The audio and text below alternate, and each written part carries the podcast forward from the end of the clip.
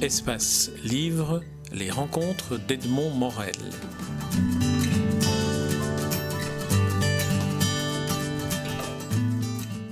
Éric Emmanuel Schmitt, nous nous rencontrons à l'occasion de la parution de votre dernier livre en date, La Nuit de Feu chez Albin Michel. Ce n'est pas un roman, ce n'est pas une pièce de théâtre, c'est un récit, un récit autobiographique qui raconte votre nuit mystique. La nuit de feu était la nuit mystique que Pascal a vécue en 1654. Il avait 31 ans. Ça vous est arrivé trois ans plus tôt, à 28 ans. Alors, est-ce qu'il y a un âge pour vivre ce genre d'épisode dans, dans, une vie? Oh, Fort heureusement, non. Je pense que toute sa vie, on peut avoir euh, de belles rencontres. Euh, c'est vrai qu'on est, on est fortuné quand, quand, ça arrive vite dans la vie. Moi, je suis très heureux. Euh, que ça me soit arrivé à 28 ans, c'était c'est presque déjà la moitié de ma vie. Et euh, je suis très heureux d'avoir passé l'autre moitié dans la confiance plutôt que dans l'angoisse. Ça a fait de moi l'écrivain que, que, vous connaissez. Et ça fait de moi un homme qui est capable d'aller vers les autres euh, avec confiance, euh, d'explorer les, mystères de la condition humaine avec bienveillance et d'être sensible évidemment aux tragédies, aux drames, aux scandales et au mal, mais de ne pas perdre une espèce de sérénité de fond que m'a donné mon séjour dans le désert. Alors, le séjour dans le désert est un séjour dont vous faites le récit euh, dans ce livre, suivi d'un épilogue dans lequel vous tirez en quelque sorte les, conclusions du philosophe. Et peut-être que plutôt que de vous faire re-raconter, parce que vous êtes en journée de presse, donc vous avez déjà raconté euh, nombre de fois le, récit de ce séjour sur lequel on reviendra brièvement, mais vous évoquez la confiance et l'angoisse. En quelque sorte, la confiance est celle du croyant, L'angoisse est celle de l'athée, mm. mais vous êtes aussi, enfin, vous êtes en quelque sorte agnostique. Où se situe ah. l'agnostique par rapport à cette angoisse d'un côté, à cette confiance de l'autre? Ça, c'est le point le plus important pour moi. Euh, agnostique, ça veut dire celui qui ne sait pas. Si vous me demandez est-ce que Dieu existe, je vous réponds je ne sais pas. Aujourd'hui comme hier. Hier, je vous aurais dit, enfin, avant le voyage au désert, je vous aurais, je vous aurais dit, je ne sais pas, mais je crois que non. Et aujourd'hui, je vous dis, je ne sais pas, mais je crois que oui. Qu'est-ce qui s'est passé? Je ne sais rien de plus. Dieu n'est pas pour moi un objet de connaissance, ni un objet de raisonnement. La science ne nous montre pas l'existence de Dieu, elle ne nous montre pas davantage l'inexistence de Dieu. La science tient sa validité des procédures restreintes avec lesquels elle opère une dissection du réel. Donc Dieu n'est pas un de ces objets. La philosophie non plus ne vous prouvera pas Dieu. Euh, il y a des arguments en faveur de Dieu, ce qu'on appelait dans le passé des preuves de Dieu d'une façon un peu naïve, euh, aucune n'est convaincante. Et les arguments de l'athéisme pour dire Dieu n'existe pas ne sont pas non plus définitifs et convaincants. Donc Dieu ne se trouve pas par la raison ou par la connaissance, pas par la science ou par le raisonnement. Comme disait Pascal, Dieu ne se prouve pas, Dieu s'éprouve. Ce que je ne savais pas en entrant dans le désert. Je m'attendais pas à... Je n'étais même pas en recherche de ça. Euh, je savais même pas qu'il me manquait, en fait. et euh, voilà, il, se trouve que j'ai eu l'expérience de Dieu pendant cette nuit-là, mais il est pour moi très, très, très important de ne pas confondre croire et savoir. Euh, nous sommes tous frères en ignorance. Vous, vous ne savez pas, monsieur machin ne sait pas, je ne sais pas non plus. Par contre, on a tous une façon différente d'habiter l'ignorance. La foi n'est pas un moyen de connaître, mais un moyen d'habiter l'ignorance. Est-ce qu'on pourrait dire que cette fraternité des ignorants, comme vous, comme vous l'appelez dans, dans, votre, dans votre récit, ou dans l'épilogue, je ne sais plus, j'ai un peu mêlé les deux dans mon... Dans non, dans l'épilogue, vous avez raison. Est-ce que cette fraternité des ignorants n'est pas finalement ce chemin qui vous reste pour continuer à être un philosophe, c'est-à-dire quelqu'un à qui la question importe davantage que la réponse? Tout à fait. Euh, J'essaye d'être à la fois un philosophe et un croyant sans jamais vouloir confondre les deux. Je n'aime pas les théologies rationnelles, c'est-à-dire les gens qui veulent justifier leur foi par la raison. Et je n'aime pas que euh, la, raison se croit toute puissante euh, quand elle ne peut pas légiférer sur quelque chose. Moi, j'appelle à une double modestie. La modestie de la foi, qui doit savoir qu'elle n'est qu'une foi, et la modestie de la raison, qui doit savoir qu'elle ne peut rien conclure sur certains sujets. Euh, il faut cette double modestie pour être un homme.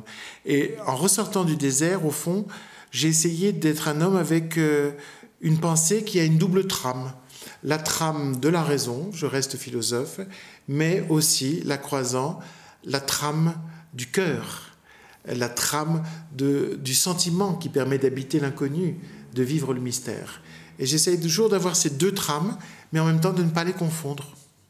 Est-ce que ce n'est pas à ce point d'intersection des deux trames que l'on trouve ou que l'on trouvait lorsque c'était sous forme de roman, euh, donc d'invention romanesque que vous, que vous exploriez finalement votre, votre ignorance.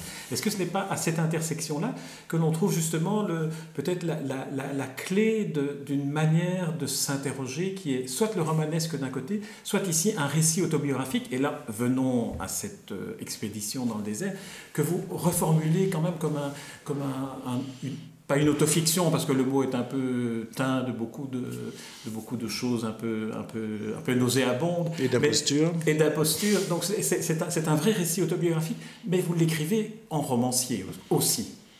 Je crois que vous mettez le doigt sur un point extrêmement important. Euh, si j'ai choisi de m'exprimer surtout par la fiction, c'est la première raison, c'est parce que j'ai de l'imagination. On oublie que c'est une des qualités essentielles pour être un écrivain aujourd'hui à cause de l'autofiction, justement. Euh, dans le passé, on n'aurait jamais oublié de dire que c'était la qualité principale. Euh, mais euh, la raison pour laquelle j'ai choisi de m'exprimer sous la forme de la fiction, c'est que seule la fiction reproduit la vie dans sa chair et ses situations. quand on comprend à travers ce récit La nuit de feu ce qui s'est passé, on comprend que je ne peux pas me contenter de la seule raison. Je suis toujours obligé de parler de la chair des choses c'est dans la vie que les choses arrivent. ce que nous vivons n'est pas purement rationnel. Ce que nous vivons est aussi sensoriel, sensible, physique. Ce récit de la nuit de feu, il est complètement physique. C'est l'impression physique de rentrer dans le désert, la dureté du désert. Euh, et puis après, je continue à être physique, même quand je décris ma nuit mystique. C'est extrêmement physique, sensoriel, sensuel. Euh, donc je ne peux pas tenir un discours de pure raison parce que ça serait m'amputer. Ça serait me réduire à l'intellect. C'est pour ça que je n'ai pas choisi de faire de la philosophie sous la forme de la philosophie, mais que j'ai choisi d'écrire des fictions qui ont leurs racines dans, dans la philosophie. Parce qu'il me faut toujours euh, des racines dans les idées, certes, mais aussi dans la chair, dans le physique, dans les situations.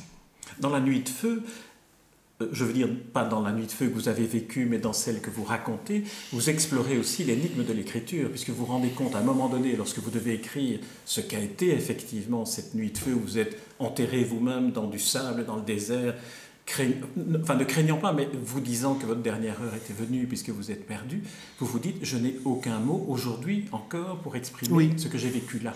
Est-ce que ces 20 ans qui ont séparé l'expérience de l'écriture ont été 20 ans de recherche de, l'énigme de l'écriture. Totalement. Ça a été la, recherche des mots justes et l'acceptation du fait qu'il n'y a pas de vocabulaire exact pour raconter ça. Et donc euh, que je suis condamné à la métaphore, condamné à la poésie. Alors maintenant, j'adore cette condamnation parce que euh, je me dis quel bonheur d'avoir la d'être un écrivain pour pouvoir raconter ça parce que, parce que je peux avoir une certaine maîtrise de, de, de, de voilà, de, de, la métaphore, d'une façon de raconter le réel qui raconte à la fois le réel, mais autre chose que le réel. Euh, Et aussi d'instiguer de l'émotion, parce que votre écriture appartient aussi à cette littérature-là qui euh, finalement hypnotise par l'émotion. Bah, c'est-à-dire, moi j'écris toujours avec le cœur aussi. J'écris avec mon intelligence, j'espère, mais euh, si la phrase n'est pas baignée dans une humeur, une émotion authentique, elle ne me vient pas. Euh, donc, euh, mais, mais maintenant que j'ai écrit La Nuit de Feu, on, va comprendre intimement pourquoi je ne peux pas faire autrement.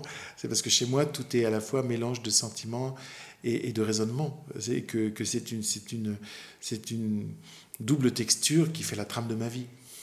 Alors l'ensemble du récit, on va, y venir maintenant, mais peut-être pas simplement pour raconter ce qui vous est arrivé, mais peut-être pour suivre deux fils, qui sont deux fils qui apparaissent à un moment donné où vous dites dans le fond, jusqu'à 28 ans, je connaissais une forme d'angoisse qui m'était inspirée par la philosophie à laquelle j'étais attaché, la philosophie d'Heidegger, on ne va pas entrer dans le détail philosophique.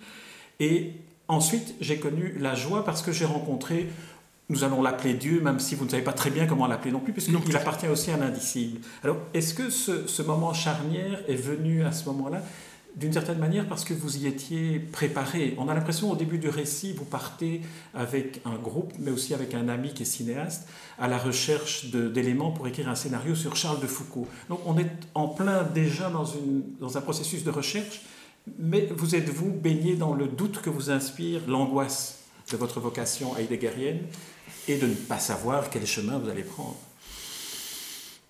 C'est vraiment une une rencontre, ce qui va arriver dans, dans le désert. C'est-à-dire que, comme dans toute vraie rencontre, il va se dessiner un avant et un après. Euh, effectivement, jusqu'à l'âge de 28 ans, euh, j'ai été très angoissé. D'abord, je ne supportais pas de ne pas comprendre ce que je faisais sur Terre, et pourquoi éventuellement je devrais la quitter un jour. Euh, je ne supportais pas de ne pas savoir exactement comment me comporter. Je ne supportais pas l'ignorance. Donc première chose. Donc la vie m'était un petit peu euh, odieuse. Et deuxièmement, j'étais assez obsédé par euh, l'idée de ma mort. Je voyais ça comme la disparition dans, le néant. Et j'estimais de la façon la plus sérieuse possible que vraiment la pire chose qui pouvait arriver euh, à l'univers entier, c'était ma disparition parce que j'en avais rien à foutre de l'univers. C'était moi et rien que moi. Après cette expérience sous les étoiles, j'ai cessé d'être auto-centré. Je n'étais plus le centre. Le centre était ailleurs. Donc je me suis euh, éloigné de moi. Aujourd'hui, euh, ça me fait rire de penser que ma femme pourrait être considérée comme une catastrophe. Parce qu'avec le cadeau de la vie, on a reçu le cadeau de la mort. C'est le même cadeau. Et euh, ensuite, je ne sais rien de la mort. Je n'y plaque aucun pseudo-savoir. Dire que c'est le néant, c'est y plaquer un pseudo-savoir. Dire qu'on va rentrer dans un deuxième cercle, puis un troisième, puis un quatrième, puis un cinquième, c'est aussi un pseudo-savoir. Voilà, les usurpateurs euh, sont là à nous raconter ce qu'est la mort d'une façon ou d'une autre, comme le néant ou comme quelque chose. Moi, pour moi, de la mort, c'est de l'inconnu. Mais tout a changé puisque j'ai confiance dans l'inconnu. J'ai confiance dans le mystère. Donc voilà, la mort, si elle arrive, et elle arrivera, euh, elle sera forcément une bonne surprise. Et je n'ai pas à, entretenir un sentiment angoissé avec cet inconnu-là euh, de la mort. Donc vraiment, tout change. Et, donc ce n'est plus le même homme qui revient du désert que celui qui y allait. avant, je baignais dans une philosophie de l'absurde. Je suis revenu euh, je nage dans une philosophie du mystère. Euh, avant, quand je ne comprenais pas, je me disais, ben, si je ne comprends pas, c'est parce qu'il n'y a pas de sens. Donc j'accusais le monde de ses limites. Aujourd'hui, quand je ne comprends pas, je me dis, ah, je dois être trop limité pour comprendre. Je m'accuse moi de mes limites. J'ai cessé d'accuser le monde. Au monde, je fais crédit. Je fais confiance. Dans, le fil du récit, dans ce double fil du récit, il y a aussi une rencontre, qui est une rencontre fondamentale, celle avec euh, le guide Touareg Abégur, Abaïgur, je ne sais pas comment il faut prononcer, Abaïgur, qui finalement est en même temps votre double et en même temps celui qui incarne une forme de représentation de l'expérience mystique que vous avez vécue. Et, euh, et, là, on retrouve l'homme de, de, théâtre que vous êtes avec le sens du, dialogue et de, et de la réplique qu'on n'oublie pas quand il vous pose la question est-ce que chez toi aussi tu as un désert? Là, le livre est résumé dans, dans, une réplique que vous donnez à celui qui est en quelque sorte votre, votre double, votre frère. Euh. Oui, parce que je parle avec lui, euh, mais moi je parle pas un mot de tamashek et lui il parle pas un mot de français. Mais on bavarde comme des pies euh, parce qu'on s'aime, tout simplement. et oui, il me dit cette chose très émouvante, est-ce qu'il y a un désert dans ton pays? Et il est inquiet qu'il n'y ait pas de désert dans mon pays. Ça veut dire, euh, quand tu veux te recueillir, où est-ce que tu vas? Quand tu veux sentir la toute-puissance de la nature, où est-ce que tu vas? Euh, J'ose pas lui dire qu'il n'y a pas de désert dans mon pays. Et je lui désigne le ciel en lui disant voilà. Sans lui préciser que, surtout en Belgique d'ailleurs, le ciel est souvent couvert. Et euh, le désert, c'est un lieu de haute spiritualité. En fait, cette question, c'est voilà, qu'est-ce que c'est de la vie spirituelle dans ton pays, dans un monde qui est encombré d'objets, dans un monde où il y a la trace de l'homme partout, sur chaque centimètre carré de l'endroit où tu te déplaces, dans, dans un monde où la nature a disparu, dans un monde où la nature n'est plus hostile, n'est plus sauvage, mais où elle est totalement domestiquée C'est une bonne question qui me pose. Euh, donc euh, c'est une grande rencontre à Bégur. C'est une immense rencontre parce que c'est un coup de foudre que j'éprouve immédiatement. Je tombe amoureux de la civilisation qu'il représente, de la dignité de ces humains qui savent vivre dans un univers hostile, qui savent vivre sans objet, dans une sorte de dénuement total, qui euh, traversent le désert et qui sont pourtant bavards comme des pies, qui ont toujours des histoires à raconter, qui plaisantent, qui rigolent, et qui, cinq fois par jour, euh, s'éloignent pour euh, s'abaisser sur un tapis de prière et remercier euh, Dieu d'être là. Alors que nous, on a juste envie de s'enfuir, tellement c'est insupportable, ce désert. Donc j'y vois une sagesse, une sorte d'accomplissement spirituel qui m'intrigue. Abégur ne veut pas seulement être le Touareg qui va être mon guide physique dans le désert, il est aussi une sorte de, guide métaphysique qui m'emmène dans une civilisation où on peut se passer de tout ce dont j'ai besoin en temps normal. Avec en plus cette image très métaphorique, je ne sais pas si elle est volontairement métaphorique, mais c'est en tout cas comme ça que, je la lis, où à un moment donné à Bégur, au moment où on vous retrouve finalement, et où il vous retrouve et où on sent son bonheur, prépare un feu et il, il arrache d'une toute petite plante sèche dans le désert une immense racine qui lui sert de bois. Est-ce qu'il n'y a pas là une magnifique métaphore de l'illusion dans laquelle nous nous trouvons merci, et, merci de la profondeur des choses? Merci de l'avoir vu. merci de l'avoir vu. Parce que c'est un détail, je, donne ça comme un détail sur lequel je ne m'apesantis pas. Mais oui, mais tous les, toutes les phrases de ce livre ont été pesées, mais 100 fois. Euh, parce que c'est tellement délicat de, raconter euh, une expédition comme ça, un voyage qui est à la fois un voyage à l'extérieur de soi, mais aussi un voyage à l'intérieur de soi, que tout est signifiant. Et de toute façon, tout ce que faisait ce Touareg était signifiant. Quand même, la nuit où je me suis perdu, il a fait des feux partout dans la montagne. Des feux à un endroit où il n'y a pas de bois. C'est quand même extraordinaire. Alors, c'est comme des étoiles dans le désert, celles, les étoiles que vous voyez, vous, dans le, dans le ciel, lors de cette, euh, à, nouveau, lors de cette prière que vous faites l'un à côté de l'autre vers le ciel, qui est aussi une de ces images que... Ça, c'est une chose très importante dans ma vie, c'est bah, évidemment ma première prière, mais surtout que ma première prière a été à côté d'un homme qui, lui, priait dans l'islam. Et moi, j'étais... Euh, j'improvisais ma première prière sans aucune tradition religieuse. Et euh, j'étais vraiment un, débutant euh, dans, la prière et, et que ça se passe, euh, voilà, qu'on soit deux hommes aussi différents, mais côte à côte et réunis dans la prière, c'est une chose qui est hautement symbolique pour moi de ce que peuvent être les hommes. Peut-être un point sur, euh, euh, sur l'islam avant, avant, avant, avant, de, avant de clôturer. Peut-être un point sur l'islam tel que Abaïgour le, le, pratique, tel que les Touaregs le pratiquent dans la perception qu'ils ont du rôle de la femme. Peut-être que c'est important d'insister sur le fait que oui. ce, ce, que vous nous apprenez sur cette manière de voir l'islam par rapport aux femmes.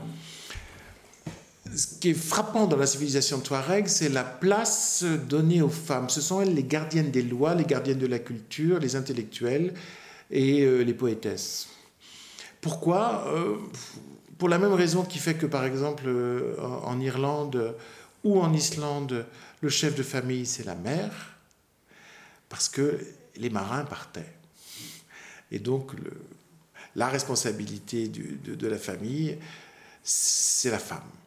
Eh bien, pour les Touaregs, c'est la même chose. L'homme part, l'homme est nomade, alors que la femme souvent reste avec les troupeaux.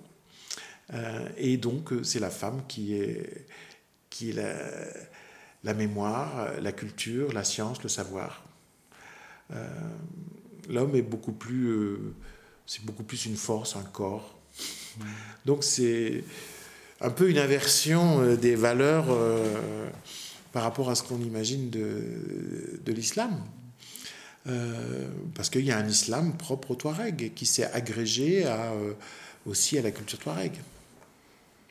Alors est-ce qu'en partant de ce constat-là, de cette manière un peu différente de voir euh, un peu à, l'encontre de, ce qu'on nous essaye de nous faire croire, est-ce que vous pourriez nous dire quelle est la raison que vous appelez la raison extérieure qui vous a poussé aujourd'hui à écrire ce livre euh, devant la montée des intégrismes contre lequel ce livre est une sorte de, talisman, de remède? J'espère.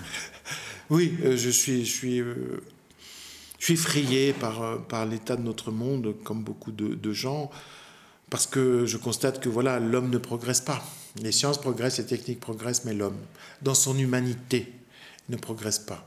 Aujourd'hui, on se retrouve en face d'un Daesh qui représente les pires heures de la barbarie.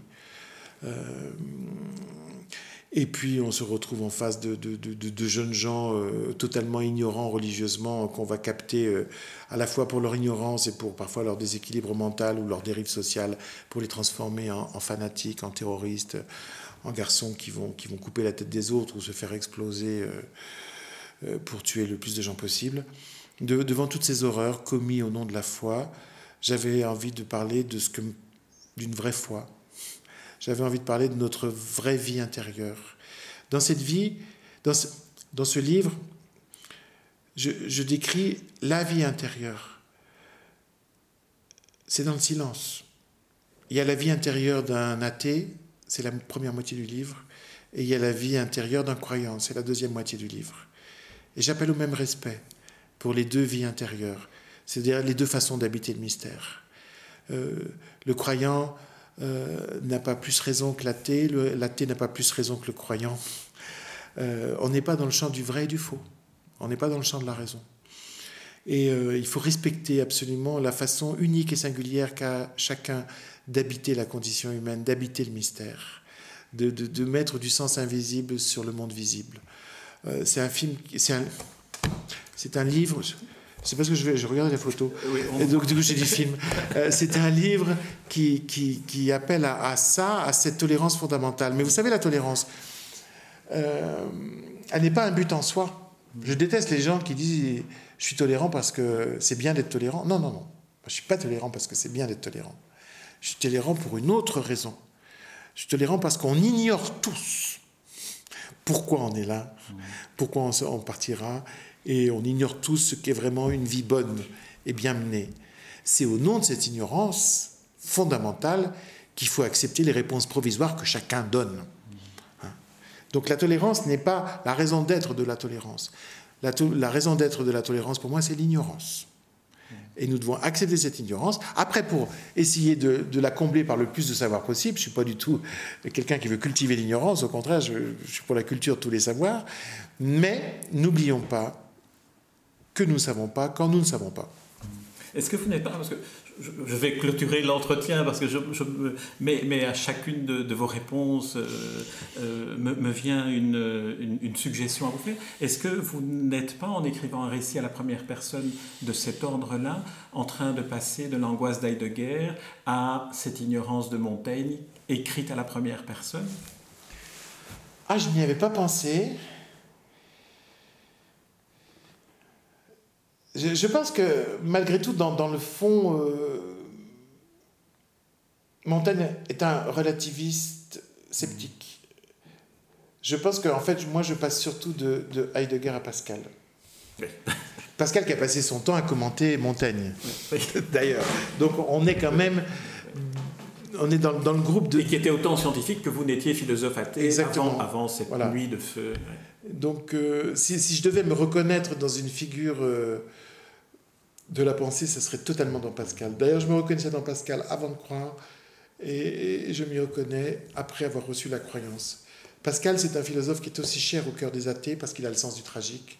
Mon ami André Comte-Sponville aime passionnément Pascal à cause de son sens profond du tragique.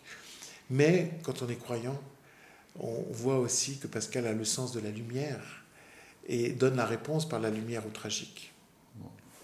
Eric Emmanuel Schmitt, c'est sur euh, cette dernière réponse que je vous propose de, mettre un terme à cet entretien pour lequel je vous adresse toute ma reconnaissance. Je rappelle le titre de ce témoignage, de ce récit autobiographique qui peut-être est un appel à la fraternité des ignorants, euh, ce qui est quelque chose pourquoi on peut, on peut plaider et dont on est convaincu après avoir lu euh, ce récit qui se conclut par une, une phrase que vous adresse en tout cas pour la partie récit que vous adresse votre ami Touareg Abaïgour, n'oublie pas l'inoubliable. Merci à vous de nous l'avoir transmis dans cette nuit de feu. Vous évoquiez la photo. Je voudrais quand même signaler qu'elle est, j'imagine que vous ne vous êtes pas occupé de la couverture de la pochette, elle est d'un photographe, John Quintero, que j'ai été explorer sur Internet, qui fait des photographies absolument extraordinaires. Ah. Je vous recommande d'aller voir. Ah bah oui. Vous allez découvrir un photographe qui est assez euh, inouï. Et c'est en préparant l'interview que je suis... Ah bah alors là, alors là, bravo. Tombé sur tellement la, photo de la couverture exprime aussi euh, ce que le livre nous, nous donne à lire. Merci Eric Emmanuel Schmitt. Merci à vous.